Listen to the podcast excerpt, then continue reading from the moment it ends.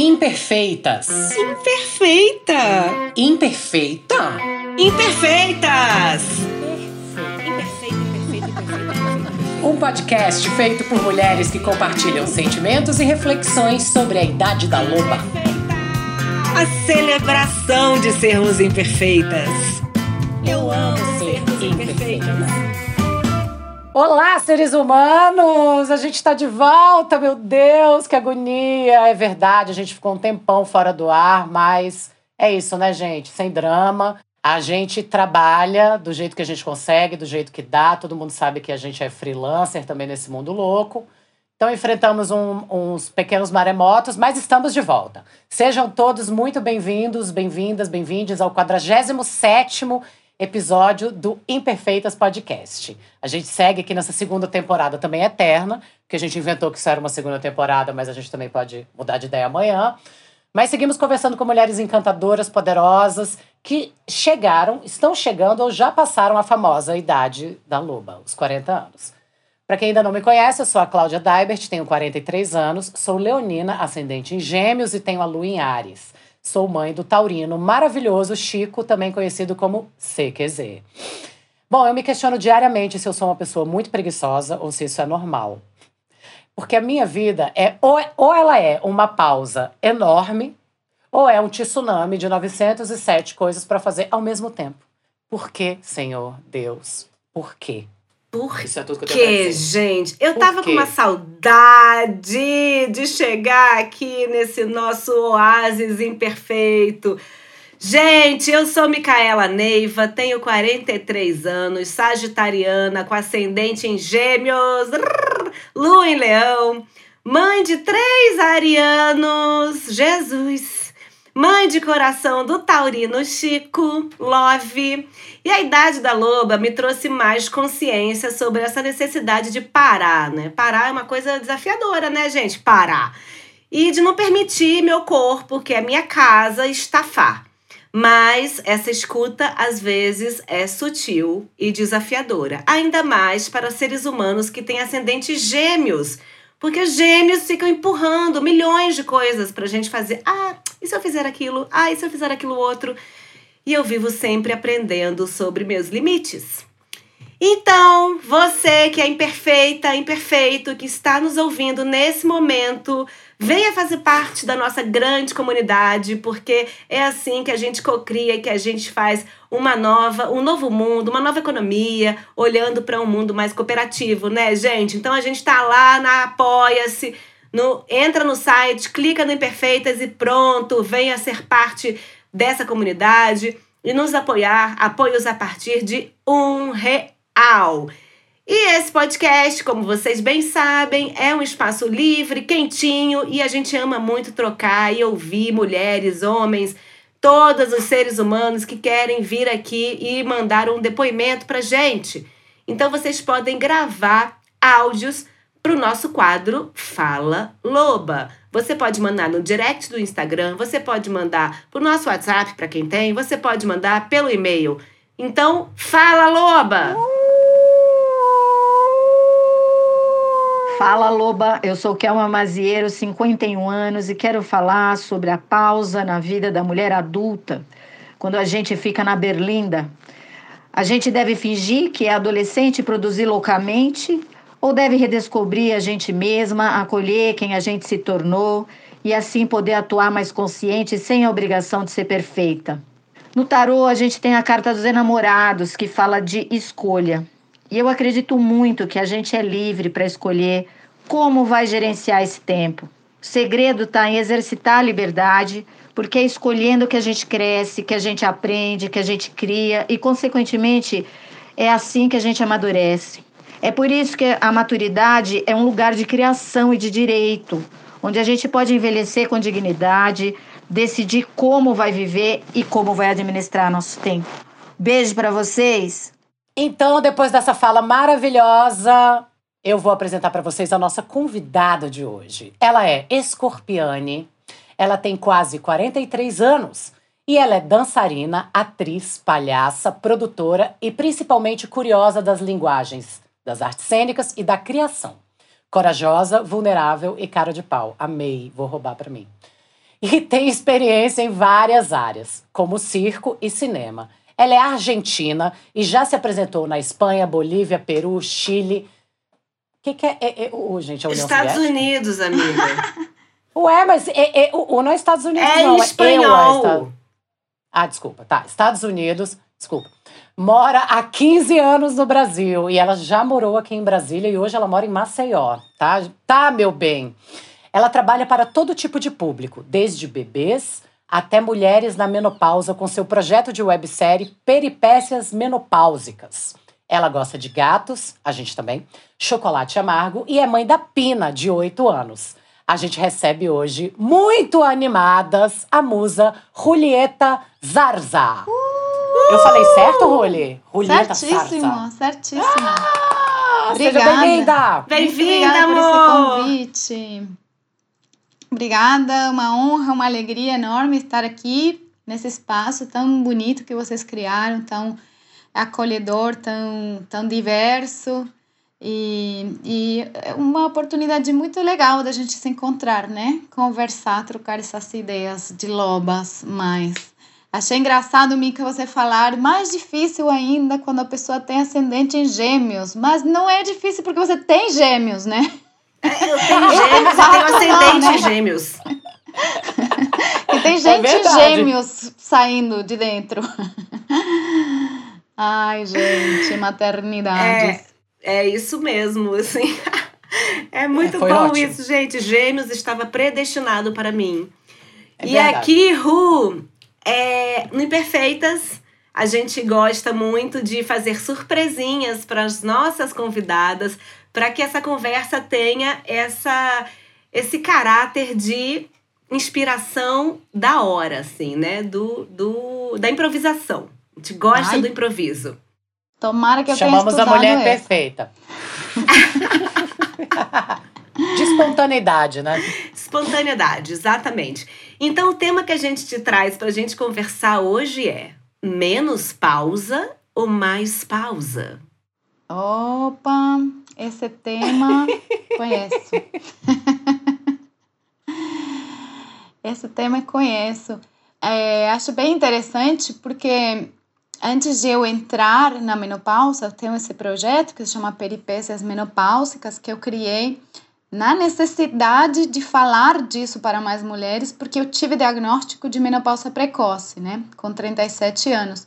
E eu me senti num momento, é, num, num mar de desinformação, de confusão, não tive acolhimento nenhum estava numa brecha onde as mulheres mais velhas não me davam bola porque eu era nova, como que eu ia ser menopáusica.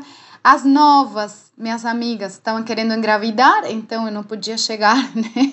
Estava na dúvida, vou engravidar agora ou espero mais cinco anos? Eu falando, olha, vai logo, porque... mas não podia falar, né? Ainda trazer uma pressão nesse momento. Também, como não tinha a vivência, não tinha esse acolhimento, os médicos muito desinformados, minhas mulheres, né, minha mãe minha sogra da época também não tinham muita informação ou me deram pistas falsas, e eu fiquei numa brecha assim de desinformação que trouxe problemas sérios para minha saúde, né?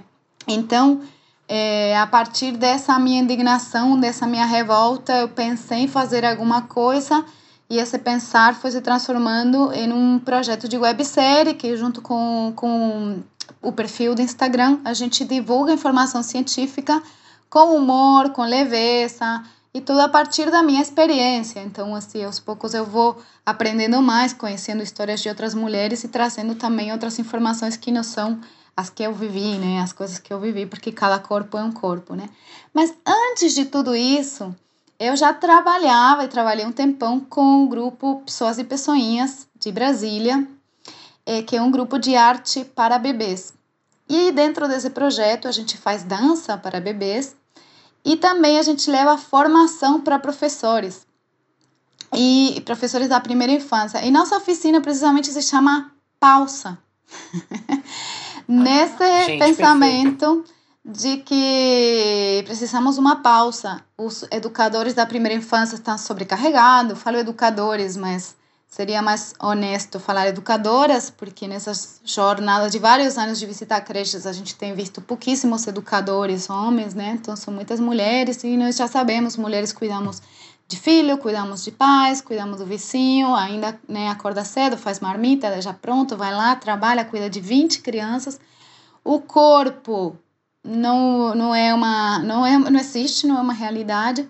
Então a gente pensou de levar um pouquinho de carinho, de autocuidado, de alguns conhecimentos com essa ideia da pausa, que foi o nome que a Catiane criou, a Catiane Negrão, uma das integrantes, e pausa é, é, é, representa uma sigla também, que é, é, proposta, deixa eu ver se eu lembro direito, proposta de autocuidado e alguma coisa mais que eu não estou lembrando, mas tinha a ver com isso, né?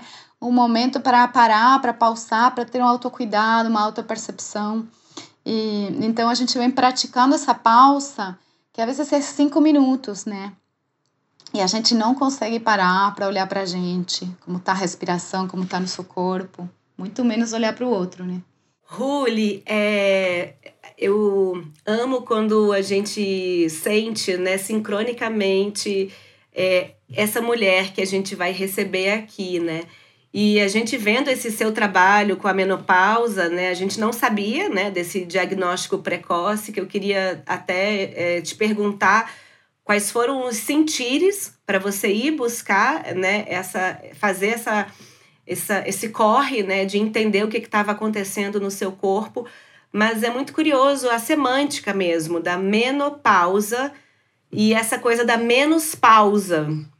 E você trazer esse projeto da primeira infância, pausa. A pausa é um exercício dificilérrimo para as mulheres porque elas quase, nós quase, não temos direito a ela nesse mundo que está da forma como está colocado e como a gente vive ele, né? A não ser que a gente rompa com certas estruturas patriarcais. Então eu queria te perguntar, né, e ouvir de você esse esse início dessa jornada, dessa busca, porque a própria busca também foi uma pausa, eu imagino, em, em, na tua vida, né? Sim, é, bom, várias coisas aqui pipocando minha cabeça, vou organizar esse pensamento. A primeira ideia que eu não quero esquecer é a minha outra companheira, né, outra integrante do grupo Pessoas e Pessoas, que é a Susana Prado, outra loba. Já citei duas lobas aí, já deixando para você fazer próximos convites que não tem desperdício. A Susana, ela fala, ela tem mais de três, é, trabalha na escola, é artista, psicóloga também, assim, uma vida muito, muito agitada. E ela fala assim: minha pausa é movimento, pausa é movimento, né?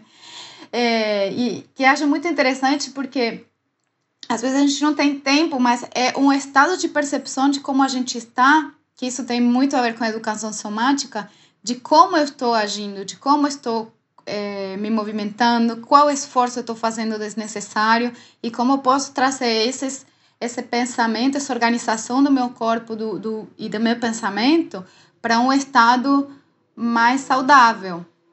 Mas isso tudo também, tentando responder, tentando ficar viva dentro de, de, dessa, desse padrão de sociedade que você bem citou, né? Patriarcal, capitalista, onde a gente tem que produzir sem parar. E aí, bom, acho que linka um pouco com a questão da menopausa, porque é, o que, que é a menopausa, né? A menopausa é o nome da última menstruação. Na verdade, a menopausa é uma data. Então, popularmente, a gente entende a menopausa como esse período desse momento, né? A partir de que a mulher para de ser reprodutiva, passa a não ser mais reprodutiva, então nesse momento tudo a gente chama de menopausa. O nome certo seria climatério. E o climatério tem esses momentos antes, da, na pré-menopausa, né? Depois de passar por essa data, você confirma a menopausa quando você está um ano sem menstruar e o período pós até o resto da vida, até, até você morrer, né? Você está nesse, nesse processo. Então, é, até, sei lá, 50 anos atrás, a mulher morria com 40 anos. 40, 50 anos não tinha esse período, não existia, né? Então, começamos a viver mais, começamos a viver porque, sei lá, temos azulejo, temos sabão, água potável e as inas, né, antibiótico, né, tudo isso, então a gente começa a viver e não come... e, e, então a gente foge já desse lugar à, à vida natural, a vida natural não, natural a gente sem sabão já não é, né, já mudou o padrão, então eu vou trazer isso porque a gente é cobrada também de viver a velhice natural. Então, eu estou trazendo isso para entender. A gente já não tem uma, uma realidade natural. A gente já não vive, né? Porque senão você então não toma vacina, não toma. É outro tema aí. Não toma aspirina, não toma Sim. nada, né? Não vai ao médico, não faz diagnóstico, enfim, né? Então, beleza. Até anos 40, né? A perspectiva de vida da mulher era 50 anos, né? Posso estar errando um pouquinho o dado, mas é mais ou menos isso.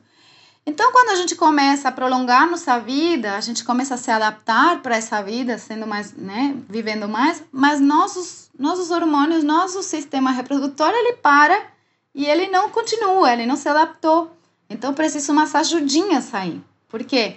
Os hormônios que são produzidos, né, pelo, pelos ovários, eles param de funcionar, mas eles não servem só para reproduzir, eles têm muitas funções. O estrogênio, o famoso estrogênio, ele tem mais de 300 funções, que tem a ver com massa muscular, com pensamento, com funcionamento, enfim, de milhões de coisas. Então, é, a falta desse estrogênio traz uns sintomas que são muito desconfortáveis, e aí eu vou te responder, Mica, sobre como começou, né? como que eu percebi que eu estava nisso.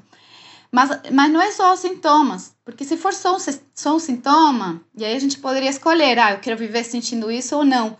Mas não é só isso. A questão é que traz riscos de doenças muito graves. Então a gente passa a ter é, potencial de é, riscos de doenças cardiovasculares, como AVC, como infarto, é, aumento de, de, de potencial de câncer, diferente de câncer de mama, que é o grande medo, né? Podemos falar também, né, do tabu da reposição Sim. hormonal com medo ao câncer de mama, né? Isso é um tema bem legal também de falar. Hoje estamos em outubro rosa, na segunda você está ouvindo esse podcast, Perfeito. né? Mas é um bom, um bom motivo também para a gente expandir esse assunto.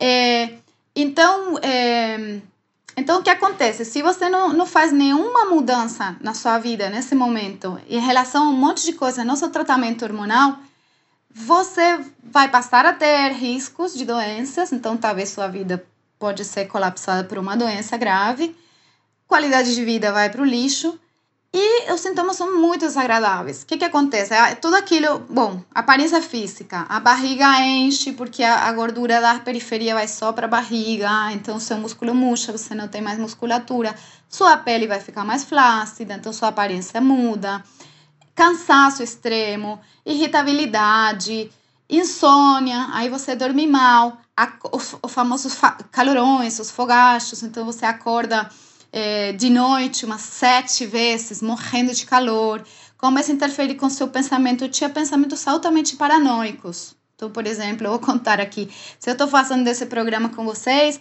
provavelmente eu ia dormir e acordava às três da manhã, Assim, ai, o que que eu falei? Por que que eu falei? Não, não, não posso falar mais, eu tenho que ficar escondida, o que que eu falei?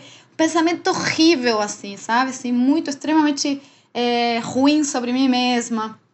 Uma necessidade de ficar escondida, recolhida, não querer falar com ninguém, tudo te irrita muito. Aí a noite é péssima, então você acorda no dia seguinte e se você não dorme, não consegue pensar, você não lembra nem seu nome, briga com a porteira, todo mundo te odeia. E começa a ser um ciclo de uma bola de neve que é muito difícil de parar, porque você, para melhorar, precisa de atitude. E se você está se sentindo péssima, está exausta, está cansada, você não consegue ter atitude. Então é realmente muito interessante você saber de tudo isso que eu estou falando. Você não precisa viver tudo isso, não precisa, já te conto. te passo essa experiência e você trabalhar na prevenção, você se preparar para não ter que passar por tudo isso, se preparar antes, porque é possível sim viver uma menopausa tranquila, mas isso envolve mudança de estilo de vida e envolve o quê? A pausa, a escuta, você entender que você precisa tempo para dormir, precisa dormir cedo, é fundamental dormir, fazer a higiene do sono. Então, máximo 11 da noite você tem que dormir. Isso para mim foi uma mudança radical, assim. Achava impossível, mas hoje em dia eu faço isso. Chega a 10, 10 e meia, 11 da noite consigo dormir. Acordo cedo. Então, assim, eu, eu não sei explicar agora exatamente bioquimicamente o que, que acontece, mas tem algum, alguns, alguns é, funcionamentos fisiológicos que os hormônios né, conseguem recuperar e que é no horário, que se você dorme depois desse horário já não é igual, né? Então, conseguir ter uma boa noite de sono, É, alimentação fundamental, comer comida, comida e não, não produtos é, industrializados, né? Aquele clássico, comer mais comida que você descasca e menos comida que sai de um pacote, né? Muita água, muita água e exercício físico. Exercício físico todos os dias. Exercício, é, como se diz, cardio, né? É, é, como se chama? É, aeróbico. Aeróbico. Você trabalhe o, o cardio. E, então, caminhada, aquela caminhada é ótima, mas tem que ser pelo menos 20 minutos. E só a caminhada não adianta, você tem que fazer exercício com carga, com resistência, porque também na formação do músculo você vai conseguir criar também novos hormônios que vão te ajudar para um monte de coisa, enfim. Aí ajuda até a memória. Eu estava lendo uma, uma relação de agachamento com memória, por exemplo, a relação Uau. do exercício físico. Uau. E, e, bom, tudo isso envolve autoestima também, né? Porque imagina, nesse quadro que você você vai dar uma aula, por exemplo, você é uma professora, você não está lembrando de nada, coisas que você a vida toda você sabia muito bem. Chega a hora você não sabe mais o nome, nome da sua filha, não sabe. Fica numa reunião, no vácuo, assim, não, peraí, o que era, o que era. Então você já não se sente tão apta, sua autoestima vai lá pro lixo. Como tá irritada, todo mundo também vai começar a falar mal de você. Aí, cara, você tem um, um, né? Enfim, pode ser uma coisa assim bem, bem ruim, mas a gente também consegue é, não sofrer tudo isso cuidando dessas coisas. E, claro, acompanhamento médico, é, porque aí pode entrar com reposição hormonal, com suplementos, é, e, e, e um acompanhamento porque não é um. Não é não é um remédio, ah, eu vou lá e compro na farmácia. Não tem, não tem fórmula, não tem receita de bolo, né? Tem uma médica que, eu, que minha médica falou assim, não tem receita de bolo, é personalizado. São doces assim, quase alquímicas, né? Então você tem que ter um bom acompanhamento, vai tirar muito sangue, vai fazer uma boa consulta clínica e um acompanhamento, né, regular, porque aí também, né, a mamografia, a ultrassonografia, tudo isso tem que ser regular para ver que está tudo bem. Então, não sei se responde. Não, não responde como começou, mas Passa a palavra aí.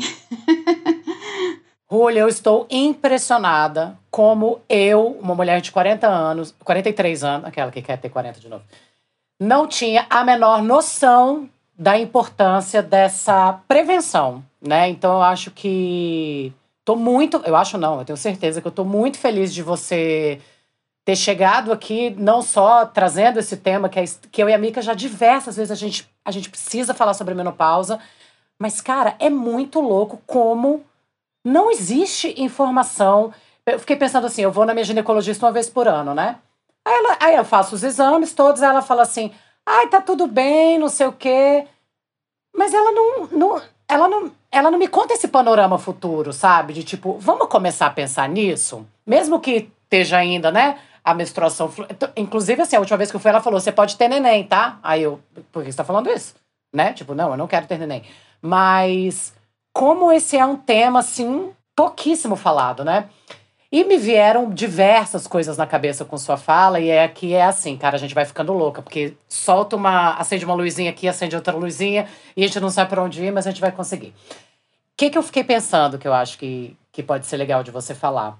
O artista, ele tem uma facilidade, e aí eu respondo por mim, enquanto né, cantora, uma trabalhadora do audiovisual e tudo que a gente consegue pegar a angústia, pegar o sofrimento, pegar essas, essas nuances, não só negativas, as positivas também da vida, e transformar em arte, né? Esse é um, esse é um lugar que a gente tem, que a gente consegue depositar, né?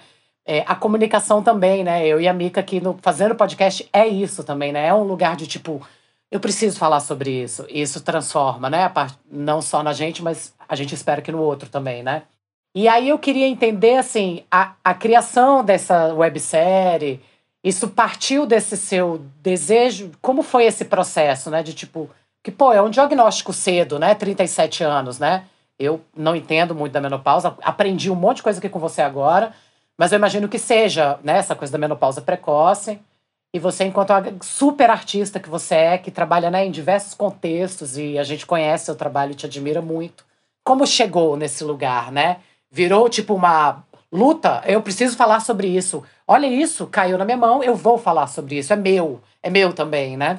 Essa complementar, Ruli, para você trazer como é que foi essa percepção em você, quais que que você começou a perceber no seu corpo, porque eu acho que isso é, um, é muito interessante da gente ouvir seu relato, né? Sim. Perfeito, sim, vou, vou falar. Olha, é, isso sim, de fato se transformou numa missão, se transformou numa missão. Uhum. É, e essa palavra eu incorporei agora há pouco tempo, porque eu tive eu, meu sentimento ainda hoje é de revolta eu acho totalmente indignante que eu tô aqui falando com vocês duas que são mulheres, né, artistas conhecedoras, mais e que vocês não têm acesso a essa informação.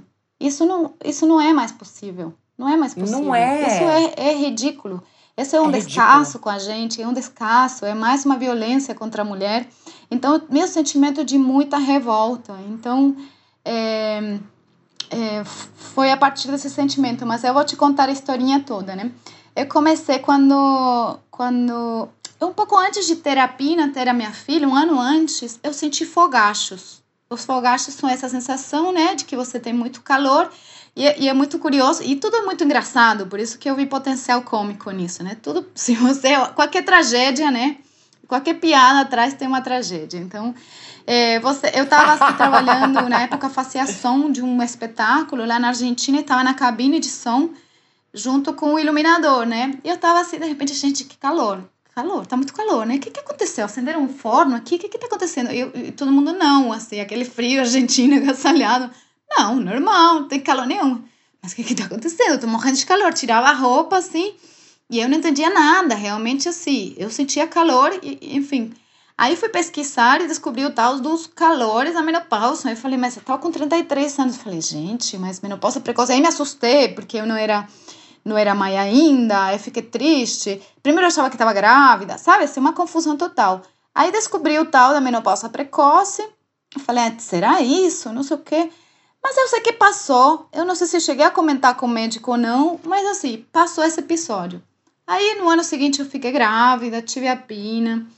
É, tive uma pausa na minha vida porque foi uma gravidez de risco, então eu fiquei na cama dois meses. Depois disso, eu fiquei muito vulnerável, muito com medo, tinha medo de falar, quase não saía de casa, parei de trabalhar. Então foi um momento assim bem introspectivo.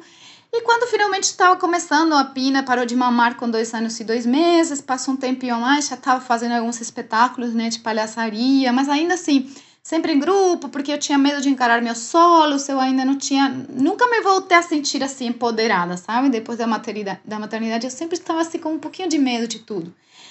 E aí comecei a ter os fogachos de novo, e aí eu já tava, né, já tinha essa pesquisinha, eu falei, que que é isso, que estranho. E o, o fato mais, assim, é, contundente foi que eu menstruei no mesmo mês, duas vezes, e no, e no próximo mês passaram dois meses sem menstruar. Então, minha, minha menstruação, porque isso é bem comum, que primeiro a menstruação encurte um pouco, e você não vai percebendo. Ah, não, antes era 28, agora tá 27. Não, mas já faz um tempo que tá 25 anos? dias. E as pessoas não associam, mas esse é um primeiro alarme. Quantos anos você tinha? Eu tinha 37. Então, meu caso de menopausa tá. precoce, né? Então, assim. Tá, 37. Eu, é uma de cada, é, de cada 100 pessoas tem menopausa precoce. Tá. É, mas a partir dos 40, 45, tudo isso já pode acontecer. Se for aos 42, se chama de menopausa, acho que cedo, mas ainda é menopausa, não é mais precoce. Antes dos 40 é precoce. Sim? E na verdade, menopausa mesmo é quando você para de menstruar. Então, eu estava na perimenopausa, que é o último ciclozinho, você chegando né, a parar de menstruar. Então eu ainda menstruava, mas já estava com todos os sintomas. E aí, insônia, é, irritabilidade, cansaço. Eu, eu, me sentia cansada sempre. Desde que eu fui, fiquei grávida, eu passei a ser uma pessoa cansada, né? Não tinha pique, não tinha força. E isso foi arrastando, né? O que aconteceu, né? Eu fui, fui no médico, e isso é importante contar, porque muitas mulheres falam isso, do diagnóstico errado, né? Fui no ginecologista que conheci em Brasília pelo meu plano, mas não gostava muito, mas eu não me importava, sabe? Assim, aquela coisa que deixa para depois, depois eu vejo, depois eu vejo, nunca tem tempo. Tá, fui num qualquer um aí que ficava perto. e aí o, o cara olhou pra minha cara e falou: Ah, sua menstruação está irregular? Tá, vou te prescrever aqui um anticoncepcional. Olha só, ele poderia ter cagado muito mais meu quadro, porque assim, anticoncepcional, o, o remédio que tem é, hormônio, né, é, anticoncepcional, não tem nada a ver com a reposição hormonal do hormônio bioidêntico, que é que depois eu posso explicar essa diferença. Então, anticoncepcional não melhora. Aí ele falou isso, eu falei, não, eu quero saber o que, que eu tenho, vamos atrás da calça. Por que, que minha menstruação tá assim? Porque eu tô com, eu tô com fogacho. Eu falei, não, você é muito jovem, nada a ver, não, vamos... Aí eu tive que insistir, eu, paciente, insistir para ele fazer uma análise de sangue. Quando a gente viu o resultado do exame de laboratório, ele viu meus níveis hormonais. Eu já tinha tido testosterona baixa, porque eles também diagnosticam, ah, testosterona baixa, né? Eles te passam testosterona assim como, como qualquer coisa, né? Eu já estava passando reposição de gelzinho transdérmico de testosterona, minha libido zero, assim, já fazia um tempo também. Então, também era um, um pouco um, um sintoma também.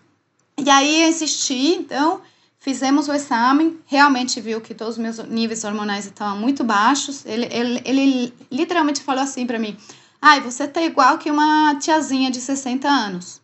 Seu Sam é igual de uma tiazinha de 60 anos. É, não, é sempre assim, essa delicadeza, né? Aí, aí eu, ele falou, vamos repetir. A gente repetiu o exame, deu de novo, para não ver se não tinha erro, né? Porque eu realmente era muito jovem para esse diagnóstico.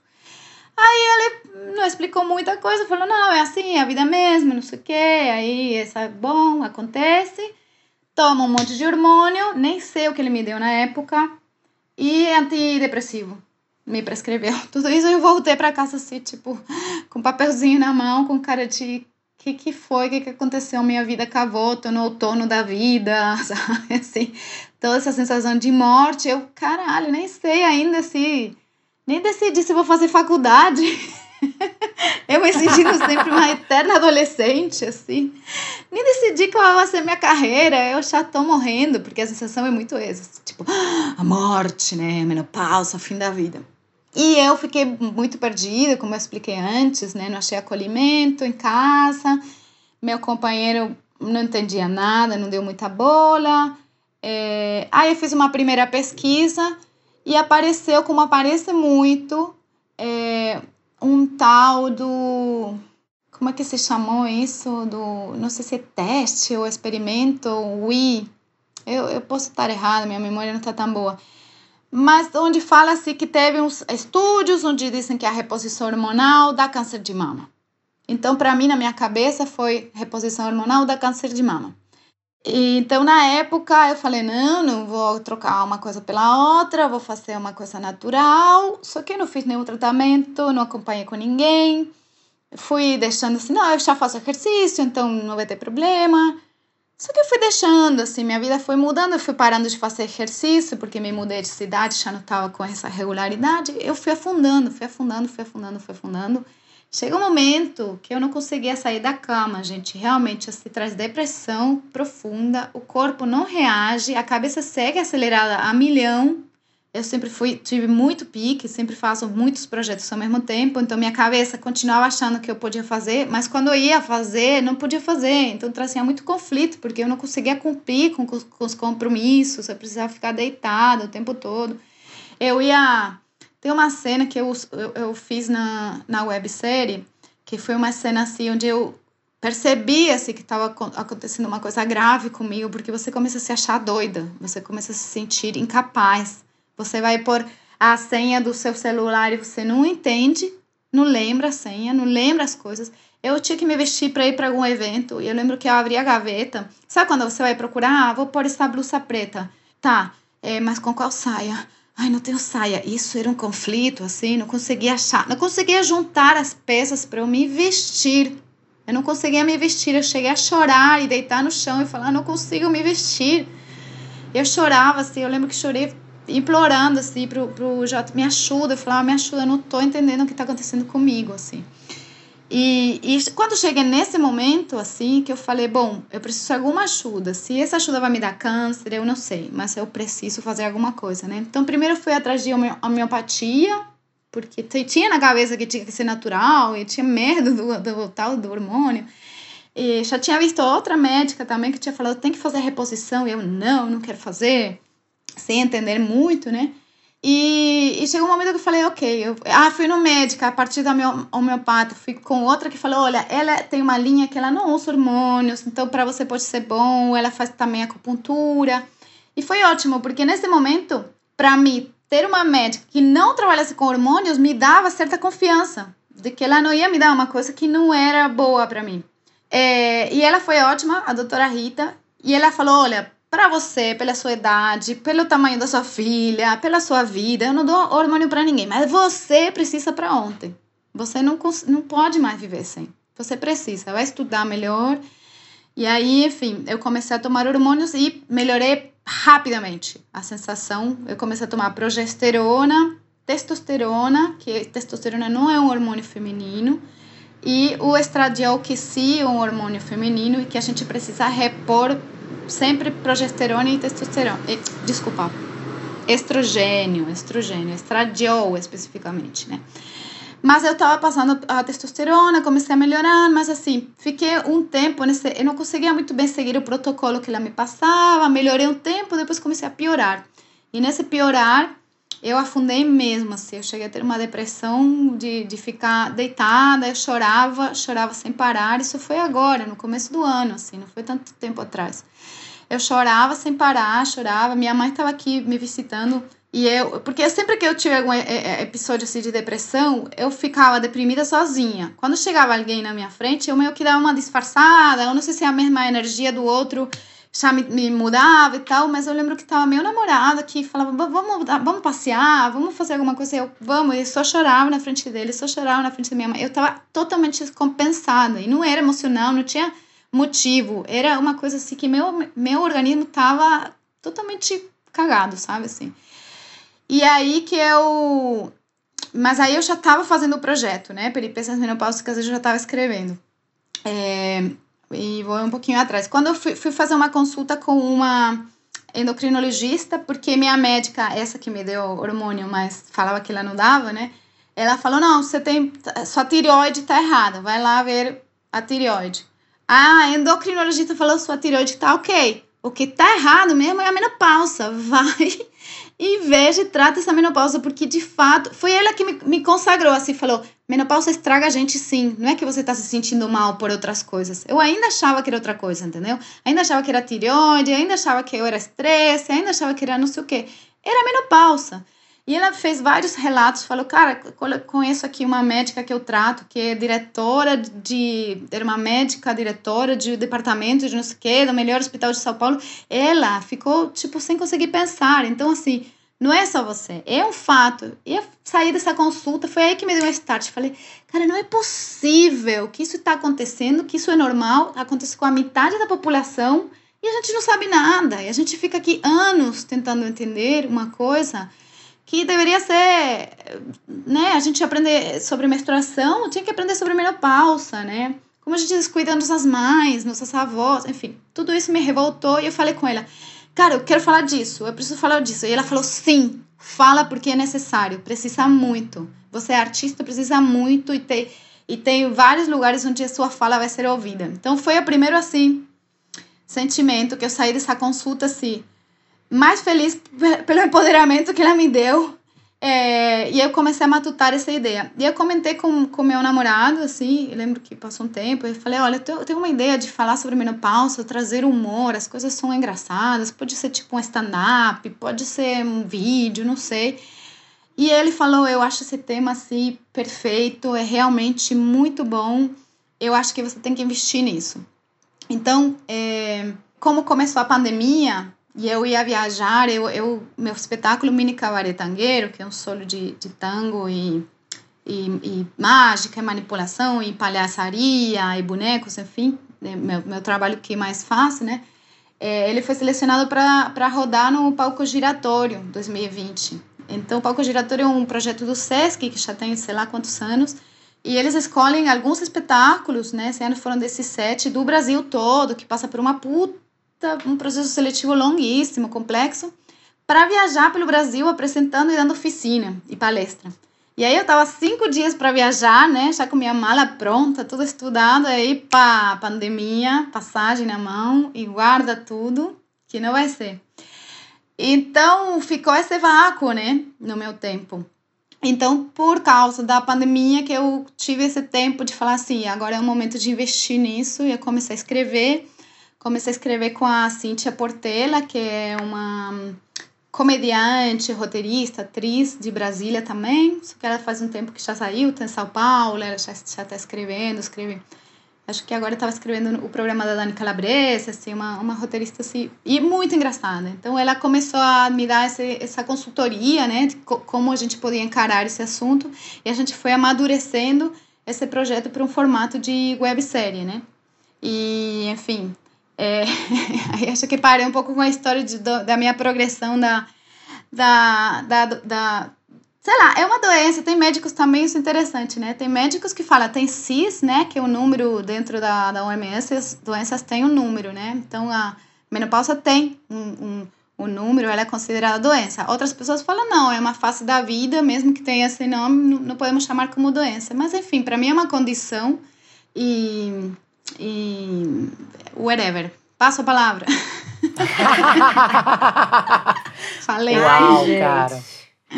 Que forte, Ruli, porque, bom, eu me vi retratada em várias coisas que você foi falando, né? Eu sinto que e essas trocas são muito ricas, né, que a gente tem aqui e, e por isso é tão importante a gente abrir esse espaço para falarmos de das nossas vidas realmente, assim, da nossa imperfeição, né, que somos todos. É, eu tive um parto gemelar natural, né? Normal. Natural não, normal. E eu hoje, que Carmen e Tom têm seis anos, eu percebo em mim é, a força desse ato, assim, pro meu corpo. Foi um ato muito, muito, muito forte. E meu corpo sentiu muito depois. Eu, eu ainda hoje, né, percebo questões. E e eu tenho percebido uma aproximação da menopausa. Eu tenho sentido em mim. Eu tô, é, eu não sinto calores, mas a minha menstruação tá muito é, muito irregular, né? Então assim, tem meses que eu menstruo dois, duas vezes, tem meses que não e tal. E, e eu tenho e eu nesse olhar, né, de que nós que buscamos informação, que vamos atrás de, um, de uma percepção mais feminina até do, da menstruação, né, eu vou percebendo como limpeza. Cada vez que eu menstruo é uma limpeza, né, daquele período. E assim como a menarca, né, é a primeira menstruação e aí inicia-se um período cíclico na nossa vida, né, de conexão com a lua, é, a menopausa, a gente traz pouco para esse lugar da nossa, vamos dizer assim, ancestralidade feminina, né? do nosso ser feminino. E uma vez eu estava conversando com a minha é, ginecologista, que foi minha obstetra, que eu amo muito, que é a Rê, a Renata, é, e eu falando para ela dessa menstruação, a gente chegou a fazer uma pequena investigação e não, não meu, meu, meu sangue estava bom, assim, não tinha ainda, ainda não tem esse dado do exame clínico. Mas eu tô com essa sensação já, e esse para mim é o mais importante, é o meu sentir, né? E, e aí eu perguntei para ela, Rê, eu vou deixar de ser cíclica? Quando eu, assim, te, quando eu viver essa última menstruação? E aí, eu tô arrepiada, assim, gente. E aí ela falou assim: não.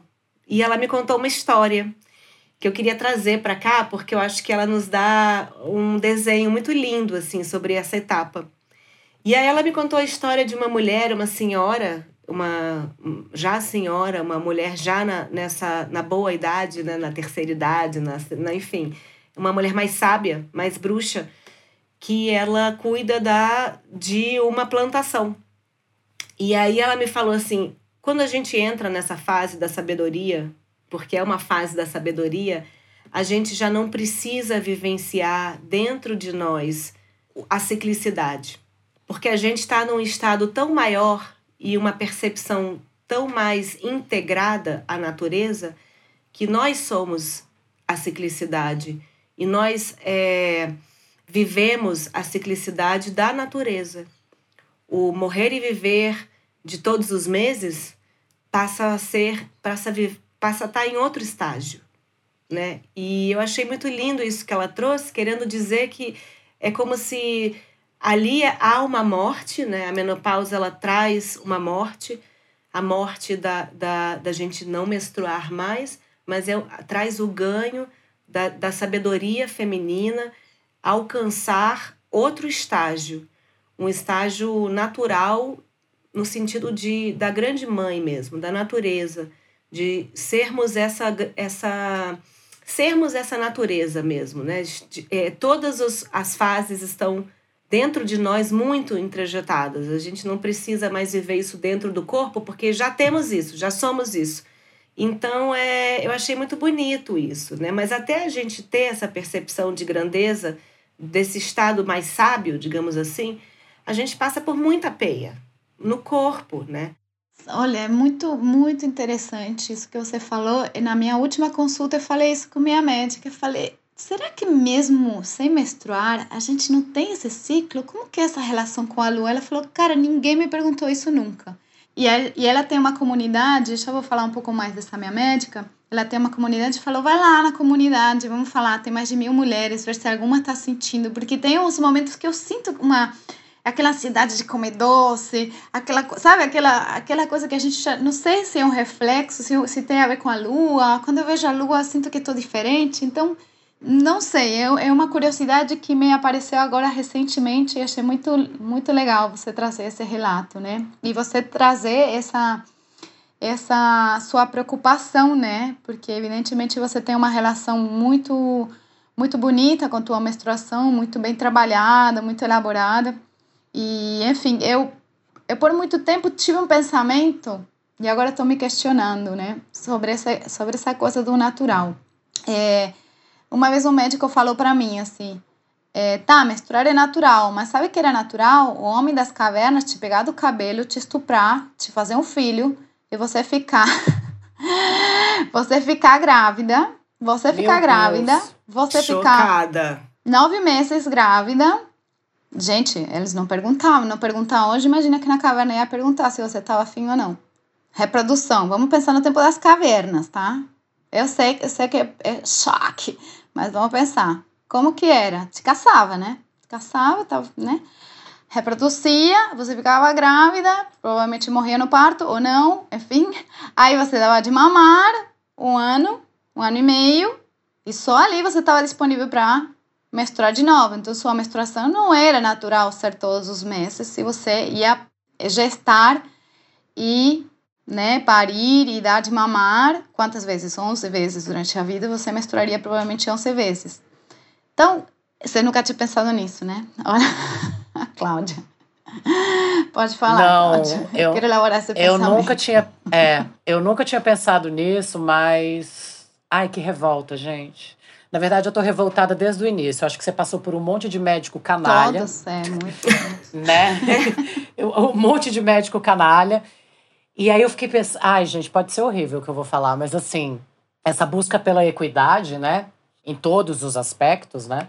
É, é uma parada que é, é a luta da mulher até hoje, né? É uma questão até hoje. Claro que cada vez a gente também não pode ser hipócrita, porque cada vez a gente avança mais, e essa é uma realidade, né? Mas qual é o resultado? Quais são os resultados disso, sabe? Esse excesso de trabalho. Ah, vocês não queriam? Então toma, sabe? Dessa sensação de tipo assim, vocês não. Não é isso? Então vai lá, então toma. Então você vai ter 10 jornadas por dia, você vai se fuder 50 vezes mais, você vai ganhar menos, tá? E ache bom. A gente estava conversando aqui antes, eu e a Mica, sobre as migalhas que a gente aceita, né? É tanta migalha, né? Assim, enfim, nem. Quer dizer, é, esse é um pedacinho de todo esse tema que é muito. Quer dizer, isso não tem sua importância, óbvio, mas eu estou aqui revoltada, era isso que eu queria dizer. Tá bom, eu, eu, vou, eu quero chegar num lugar mais bonito, assim, porque senão Vamos, eu por favor. muito tempo nesse lugar, tipo, e até acho que a websérie, como primeira temporada, ela tem um lugar, assim, bastante pessimista de, do encontro com sintomas, e, e lá pelo final é, eu, eu coloquei assim um episódio onde realmente existe essa transformação, essa transformação que começa pelo primeiro passo, que é você querer estar bem, você achar a ajuda certa, porque também você ninguém consegue sozinho, né? Eu tive muita ajuda E eu sou muito grata, meu companheiro me ajudou muito, muito, muito. E, e enfim, e aí o que aconteceu? Como eu não estava, não tava, o protocolo que estava seguindo, né, dessa minha médica, não estava dando resultado, eu estava me sentindo muito mal e ela sempre foi muito amorosa, muito acolhedora, mas ela falou comigo sinceramente assim, olha, eu não faço reposição hormonal, eu não sei fazer reposição hormonal. Acho que a gente tem que entrar com outro protocolo. E ela até me deu um monte, e ela me, me ofereceu aí hormônio sintético. E os hormônios sintéticos são remédios de menopausa, mas não é um hormônio. Que acontece, né? O hormônio, ele não, ele precisa do, do receptor celular, né? Para se encaixar. É como se fosse um macho e fêmea, né? Aquela chavinha, né? Na, aquela tomada com, com, com um negocinho e que se encaixa. Estou fazendo aqui um gesto, mas não estou conseguindo achar as palavras. então, né? Mas tá claro, deu uma forminha com uma chave na fechadura. Perfeito. Então, ela entra e encaixa certinho. E aí sim você vai ter os benefícios.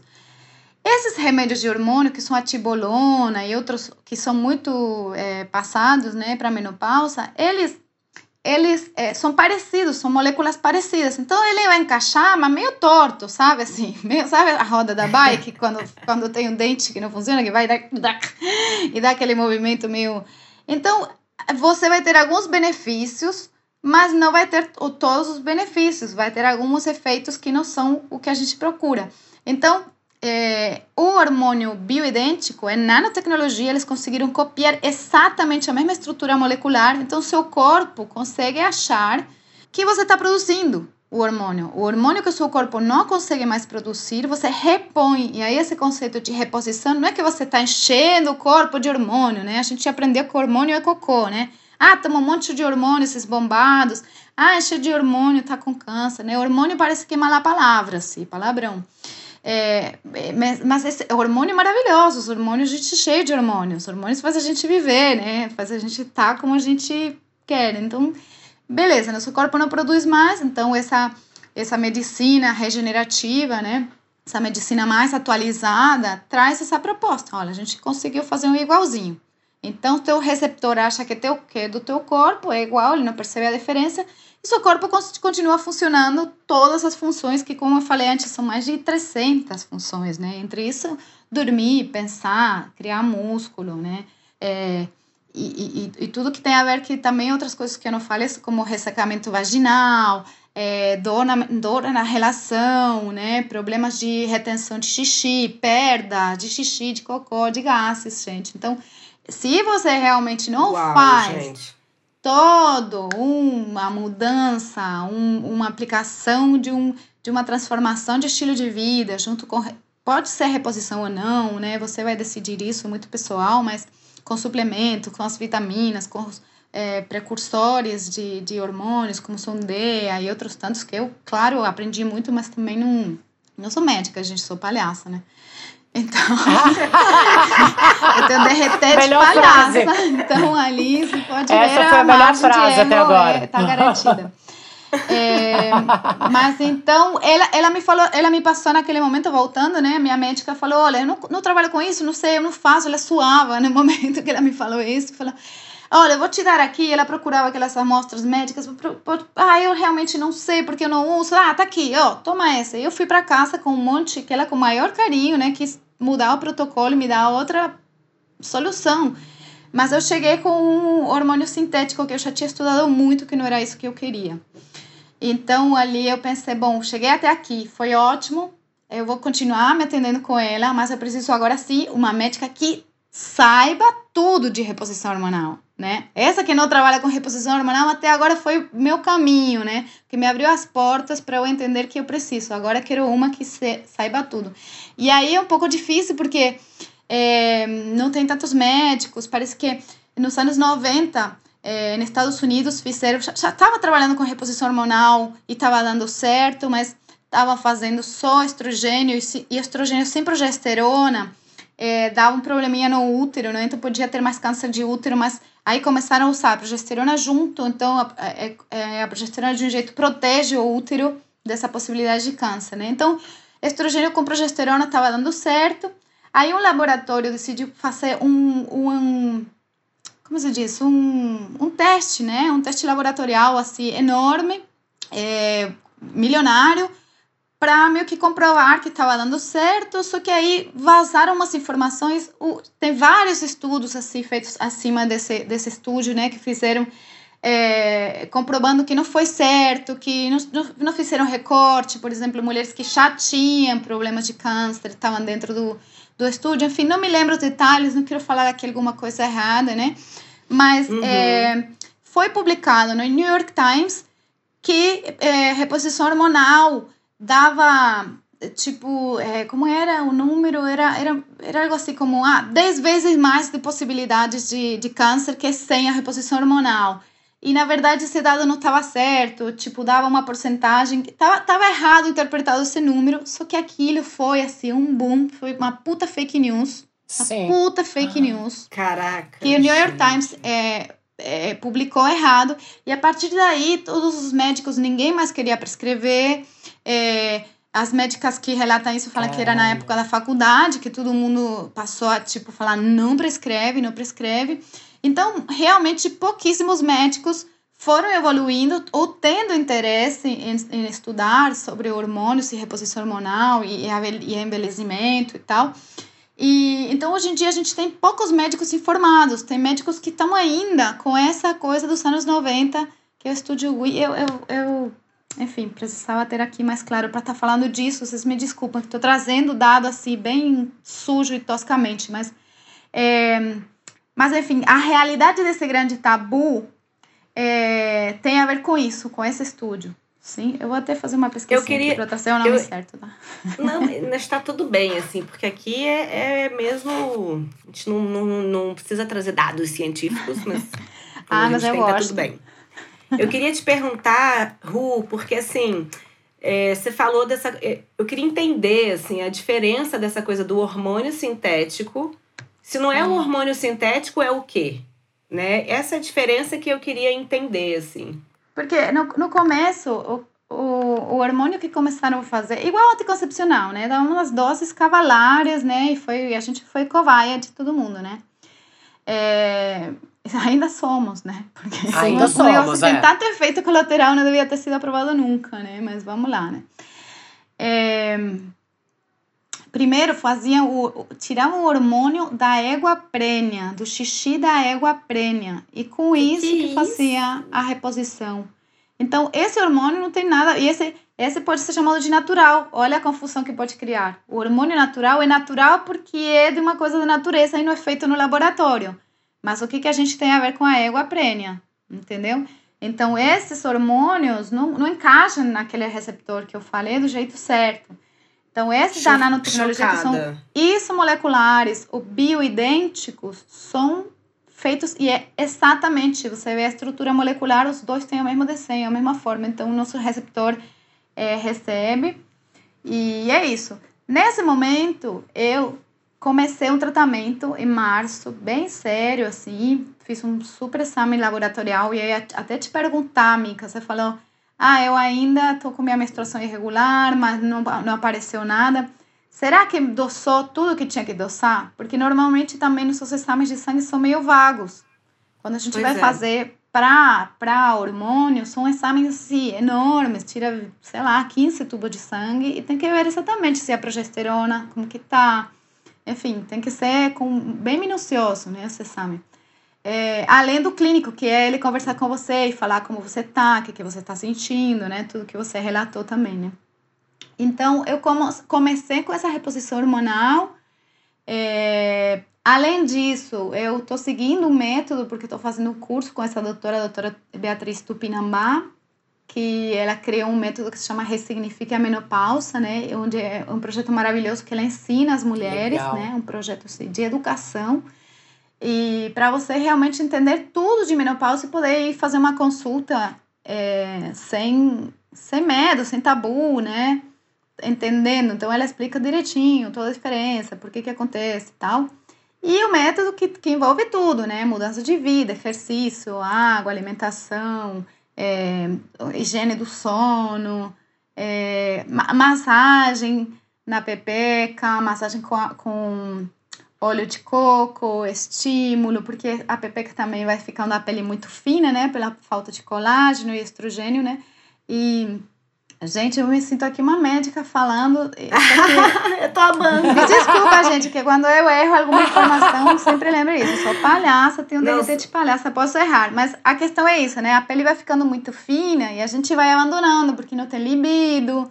Às vezes a relação já não estava boa com seu sua companheira, seu companheiro, né? E aí vai piorando por todos os sintomas, então vai parando de, de, de trançar, então vai parando de usar, aí vai ficando assim cheio de, de aranha, né?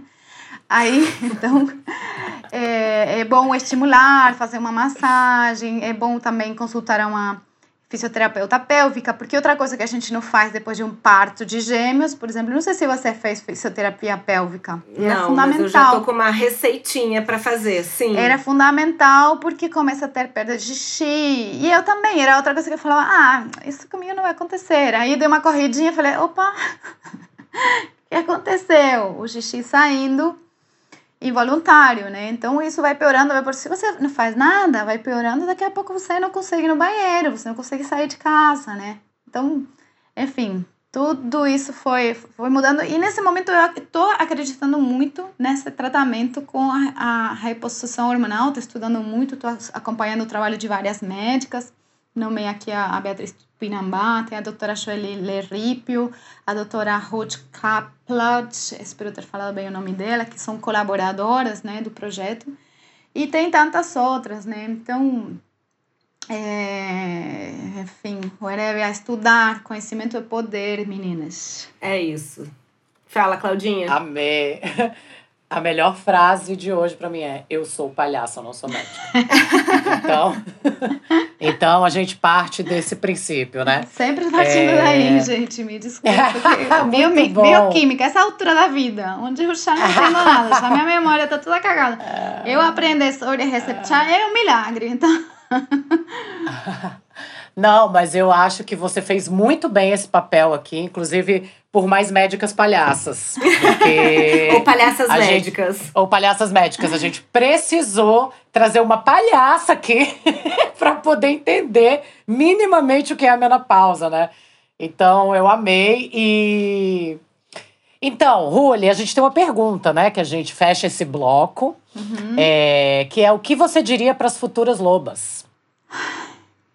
Dança, dança, dança. Bota na sua agenda dançar, dormir, trançar.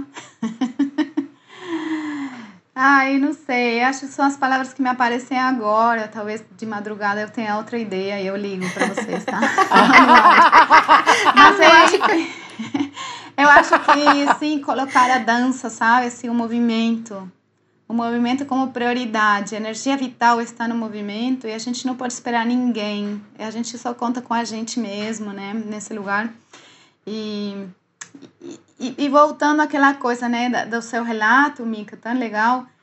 Realmente, uhum. a gente, quando a gente consegue passar por todas essas é, dificuldades que, que a sociedade, né, que não, não divulga, não é estranho que não tenha pesquisa sobre mulher, que não tenha divulgação, que não tenha SUS, que não tenha políticas públicas, né? É mais uma das coisas, né, da, do, do abandono do é. espaço contra a mulher, né? Então, isso é uma condição social, mas a gente tem que driblar ela na nossa luta, ajudar as outras mulheres a passar por isso, divulgar essa informação para a gente estar bem. E quando a gente está bem, a sensação, gente, estou começando a viver, é, a, a, sentir que eu voltei. Como se eu tivesse acordado, Nossa, abrindo a é portinha. Uma Bom liberdade, dia. né? Sou eu. E agora, claro, eu sou jovem, tive a menopausa precoce, é um caso mais raro, mas quem tem a menopausa na idade mais regular, digamos assim, é, já tem os filhos criados, você já se resolveu com seu parceiro, parceira, parceire, é, você você te, é dona da sua vida, você tem autonomia, você já tem, já tem experiência, ninguém vem para aqui para contar historinha para você, né? Então é um momento assim muito maravilhoso para a gente aproveitar, para a gente gozar. E tem uma receita médica que diz: você precisa cuidar de você. Você precisa dormir, você precisa comer, você precisa fazer exercício, você precisa rir, você precisa estar feliz, porque senão você colapsa e morre. Então a gente tem, na verdade, um puta crachá na mão Porque a gente, quanto mulher, mãe, não sei o quê, sempre cuidando dos outros, sempre o outro em prioridade, sempre o outro em prioridade. Agora a gente tem um atestado médico dizendo: olha, prioridade é você. Então, assim, se a gente ressignificar isso, pode ser um momento muito maravilhoso, sabe? E a gente não precisa sofrer. Tô aqui falando para vocês, para vocês não precisarem sofrer, para vocês passarem diretamente a fase de aceitação, a fase de cuidados e passar a, a, a fase de gozar da vida. Que acho que a gente tem esse direito muito Perfeito. bem conquistado. Não, e eu achei maravilhoso a gente a entender que a gente não precisa dessa validação, né? Que assim, eu preciso que um médico me diga, pois eu é. preciso é. que exista uma pesquisa. Não, a gente tem a gente, né? Então, Mas a partir é do momento difícil, que a gente né, entende. Cláudia? É, é difícil, muito. A gente não aceita. Eu não é aceitava muito. que eu precisava parar. Eu não aceitava que eu precisava descansar. Eu precisava inventar, contar historinhas. Não é, é que não sei o que mentir para ficar deitada. Porque eu simplesmente não conseguia me levantar. Mas eu ainda achava que tinha que explicar isso, tinha que ocultar, não tinha né? direito, né? justificar, não tinha direito de passar mal. Quantas vezes a gente tá doente, mas não consegue nem ficar doente, porque tem que cuidar do é. outro, né? Porque socialmente é isso que estão cobrando da gente o tempo todo. É, é, é isso, né? A gente já tá revoltada, a sociedade loba, né? Ah, eu tô cagando, não quero mais saber, não, não tenho mais. Ah, vamos, vamos negociar, né? Cara, é pra não. ontem. É. Se você não sacou que o mundo mudou, que o mundo precisa ser diverso, que, que precisamos lutar, que você, quanto homem, é, é, precisa estudar e, e, entender que o mundo mudou e que precisa ser diverso, precisa mudar seu discurso. Se não entender isso agora, não sou eu que vou te explicar. Vai estudar. A internet está aí para isso, sabe? Não, não vem me dizer no meio de uma reunião Ai, se eu falar alguma coisa errada, me corrija. Não, não quero mais. Não, não, nem não fale as coisas erradas. não quero ainda ter que ser a professora e ter pedagogia para você não se ofender. Essa sensação, né, de revolta, não sei se eu, eu vejo que vocês compartilham, mas esse momento da vida, cara, é, não sei. Acho que é, acho que a maturidade é isso também, né? Sim. A gente tem uma frase na, na, na série que é a maturidade deve ter seus encantos, mas tem um péssimo marketing. Amei! Quantas frases maravilhosas! Maravilhoso, cara. gente! Depois dessa frase eu vou chamar a nossa fogueira! Vambora Uau. pra fogueira, mulherada! Queimar os machos mansplaining.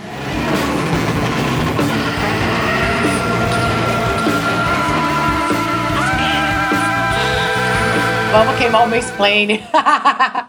Ruli, a fogueira é esse quadro onde a gente queima os machos mansplaining.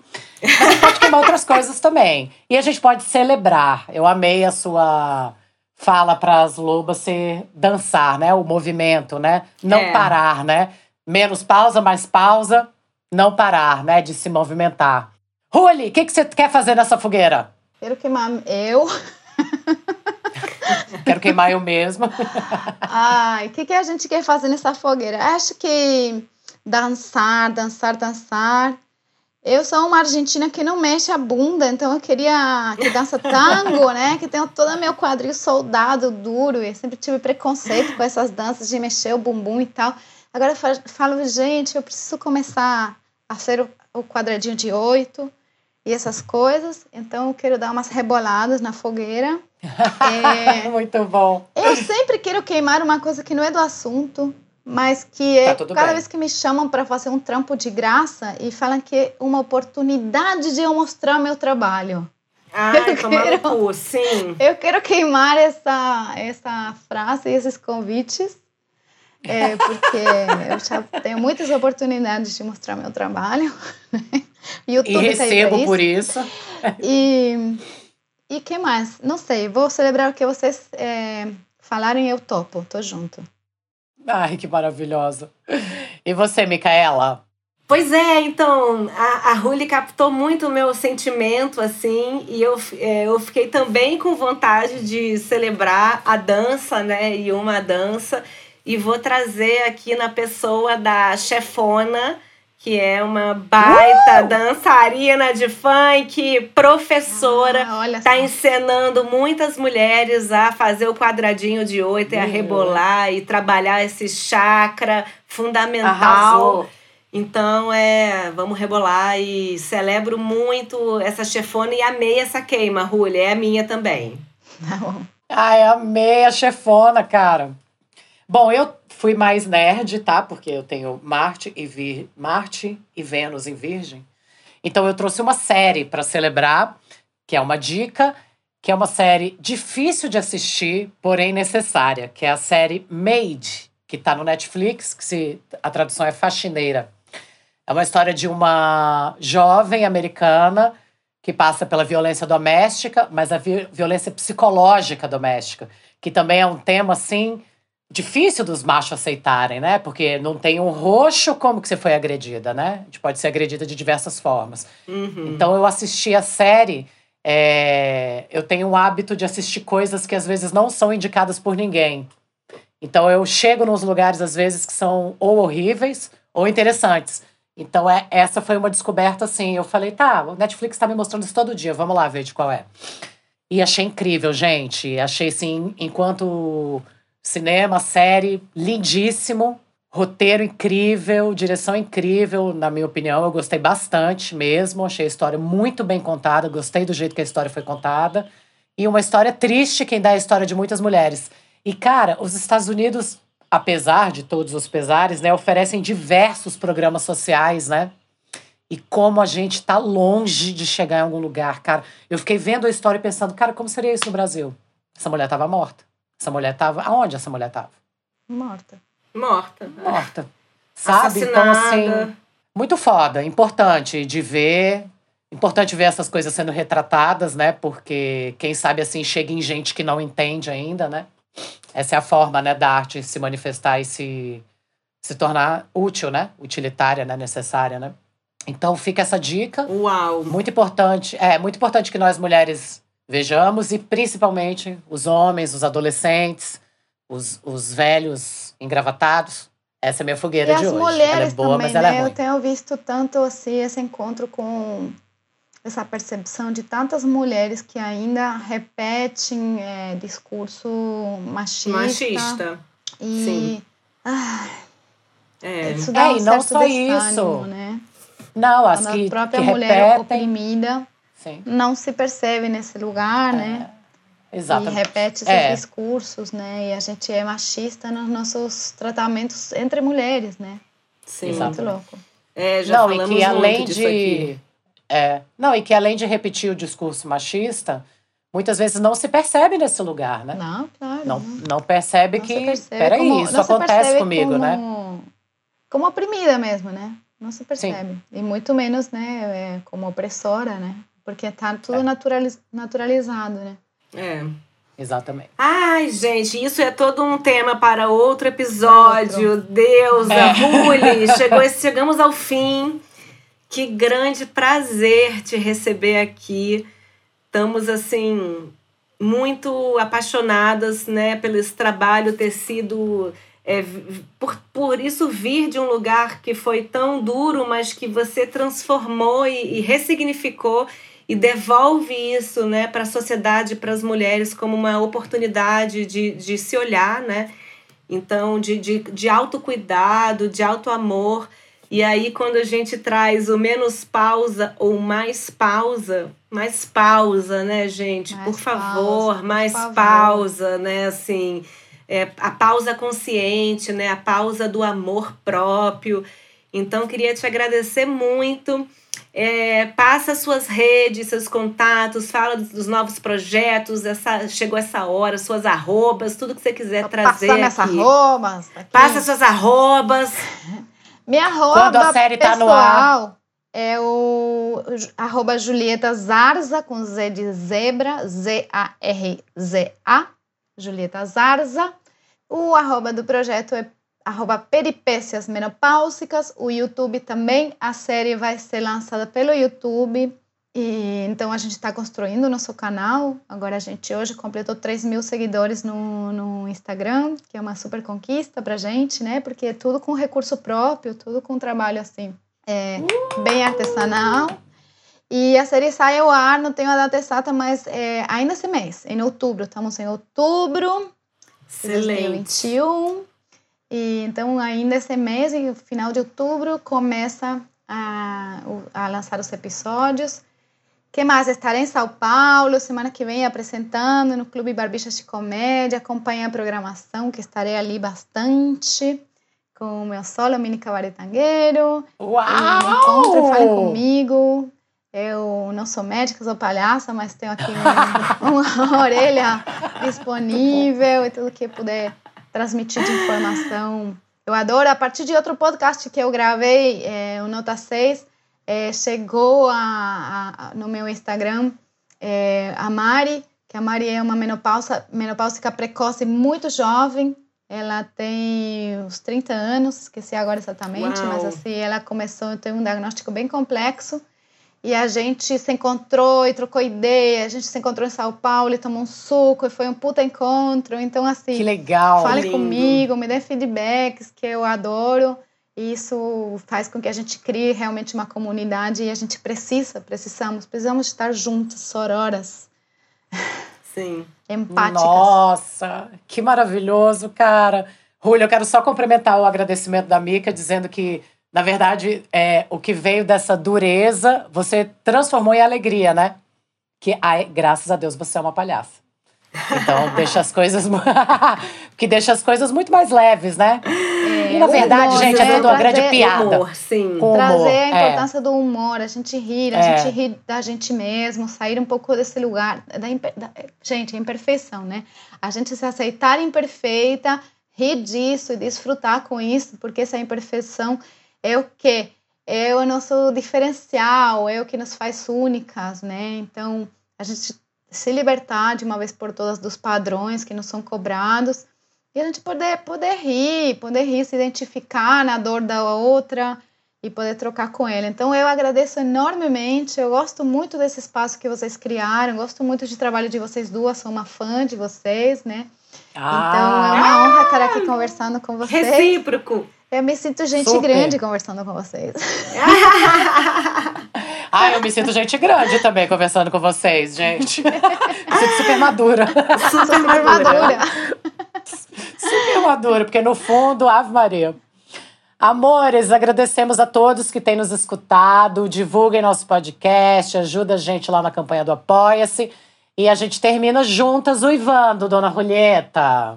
Nosso ritual. Gente, nosso ritual. Gente, Micaela, é ridículo, né? Isso tudo, né? Vou contar até três. Bem didático. Vamos lá. Vou contar até três e a gente uiva Mas peraí, tá? é até três e ou no três a gente.